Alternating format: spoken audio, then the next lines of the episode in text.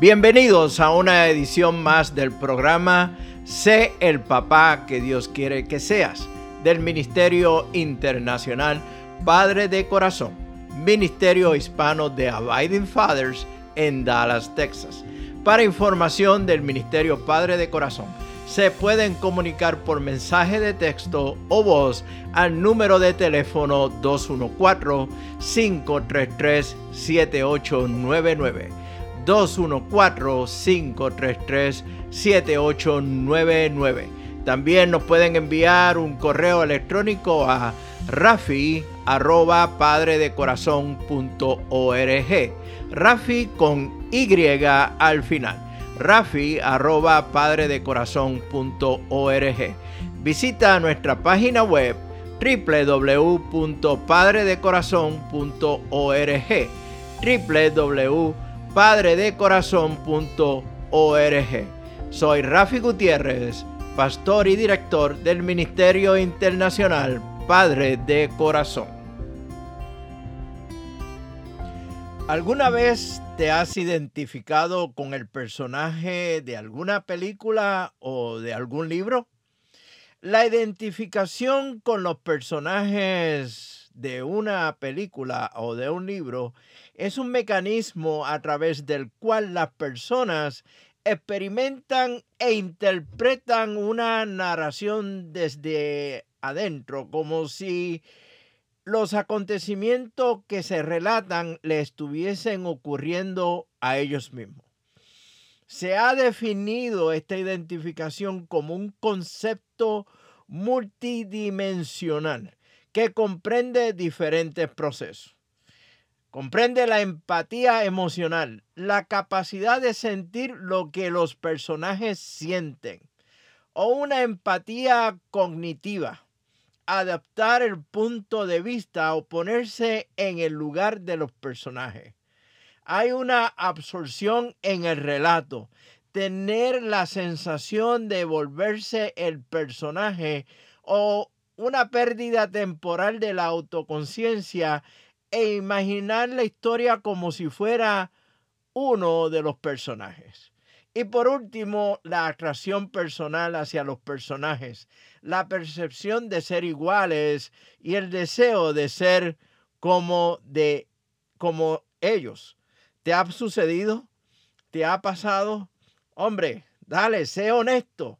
Estoy seguro de que muchos de ustedes, mis amigos y hermanos que me escuchan, han querido en algún momento ser como Superman, Batman, James Bond, el agente 007, Rocky Balboa o Rambo. ¿Y cuántas de las damas que me escuchan no han querido ser como la Mujer Maravilla? Si has leído algún libro, ya sea una novela, un cuento, un drama, puedes tal vez identificarte con uno o más de los personajes. Cuando leemos las Sagradas Escrituras, no podemos evitar identificarnos con algunos de los personajes de los, de los que nos hablan en ella, sea de las personas que acompañaron más de cerca al Señor Jesucristo, los apóstoles y discípulos, como de los personajes del Antiguo Testamento que tuvieron que pasar por tanto para fortalecer su fe y esperar en las promesas de Dios. Particularmente a mí, me ayuda mucho meditar en sus vidas y sacar similitudes y enseñanza. Me ayuda a ponerme en las sandalias del personaje bíblico y querer capturar sus emociones y sentimientos.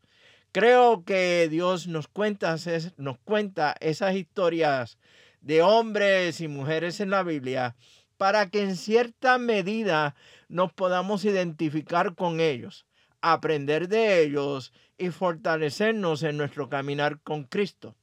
Las vidas de estos personajes han de servir como ejemplo que nos deben alentar y motivar de que los planes de Dios para nosotros son posibles en las circunstancias concretas de nuestra vida, sea cuales sean. Hay un personaje bíblico con el cual muchos de nosotros, especialmente los hombres, nos identificamos por completo o pueden ver algo de él en ellos. Me estoy refiriendo a Pedro, uno de los doce apóstoles. ¿Cuántos de ustedes no han dicho, yo soy como Pedro? Yo he dicho en múltiples, ocasiones que una vez esté en la presencia del Señor, he de pedir tiempo para tomarme un cafecito con Pedro.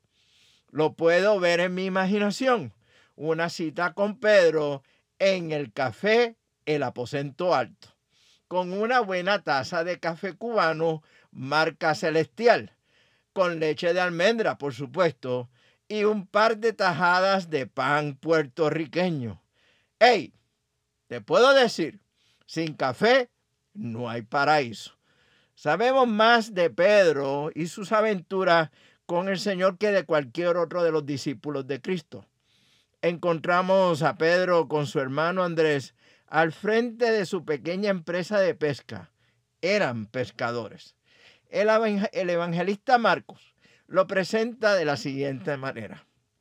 Cierto día, mientras Jesús caminaba por la orilla del mar de Galilea, vio a Simón y a su hermano Andrés que echaban la red al agua porque vivían de la pesca. Jesús los llamó, vengan, síganme y yo les enseñaré cómo pescar personas. Y enseguida dejaron las redes y le siguieron. Estoy leyendo del Evangelio de Marcos capítulo 1 versículos 17 al 18. El relato es descrito también en los Evangelios de Mateo y Lucas. Marcos presenta a nuestro Señor Jesucristo en algún lugar a la orilla del mar de Galilea, un lago de agua dulce de alrededor de 13 millas de largo y casi 8 millas de ancho, con profundidad que va de los 80 a 160 pies de profundidad. El lago sostenía a miles de personas en la región norte de Israel con agua fresca y una dieta de peces. Puede ser que Jesús se encontraba en Capernaum, hogar de Pedro y su hermano Simón, como también lo era de Jacobo y Juan. La metodología del, del llamado del Señor hacia estos pescadores es muy interesante. Aprovechó el contexto, y escúchame bien, Jesús aprovechó el contexto en que vivían para llamarlos a practicar su profesión a un nivel superior, más alto. El llamado se identificaba con su oficio de pescadores. Seguirían siendo pescadores, pero ahora de hombres. La frase pescadores de hombre era una descripción común de los filósofos y otros maestros que captaban la mente de los hombres con sus enseñanzas y persuasión. Ellos prepararían el anzuelo con sus enseñanzas y pescarían discípulos. De seguro, las buenas cualidades de un pescador experimentado contribuirían al éxito en el difícil ministerio de ganar almas para el reino. Tener la valentía, la capacidad de trabajar juntos, la paciencia, energía, resistencia, fe y tenacidad. Los pescadores profesionales sencillamente no pueden darse el lujo de rendirse o quejarse. Varios meses antes de este encuentro, Jesús ya había conocido a Pedro, Andrés, Jacobo y Juan. Y ellos habían llegado a confiar en él, como se describe en el Evangelio de Juan, capítulo 1, los versículos del 35 al 49.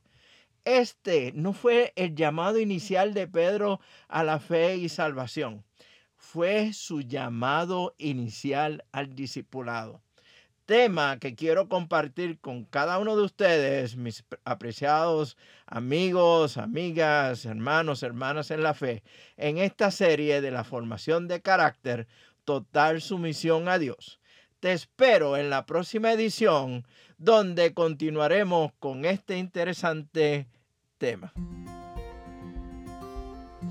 Este ha sido un programa del Ministerio Internacional Padre de Corazón, Ministerio Hispano de Abiding Fathers, con oficinas en Dallas, Texas. Nuestra misión es la de capacitar, motivar y comprometer a los hombres en su rol de padre y líder en el hogar, según lo ha ordenado Dios, haciendo discípulos del Evangelio de Jesucristo. Somos un ministerio internacional, relacional y generacional. Para información del Ministerio Padre de Corazón, se pueden comunicar por mensaje de texto o de voz al número de teléfono 214-533-7899. 214-533-7899. O enviarnos un correo electrónico a rafi arroba padredecorazon.org. Rafi con Y al final. Rafi arroba padredecorazon.org. Puedes visitar nuestra página web www.padredecorazon.org www.padredecorazon.org Soy Rafi Gutiérrez, pastor y director del ministerio Padre de Corazón, y les agradezco grandemente que nos hayan acompañado en esta edición del programa Sé el papá que Dios quiere que tú seas del Ministerio Internacional Padre de Corazón. Nos vemos próximamente en el barrio.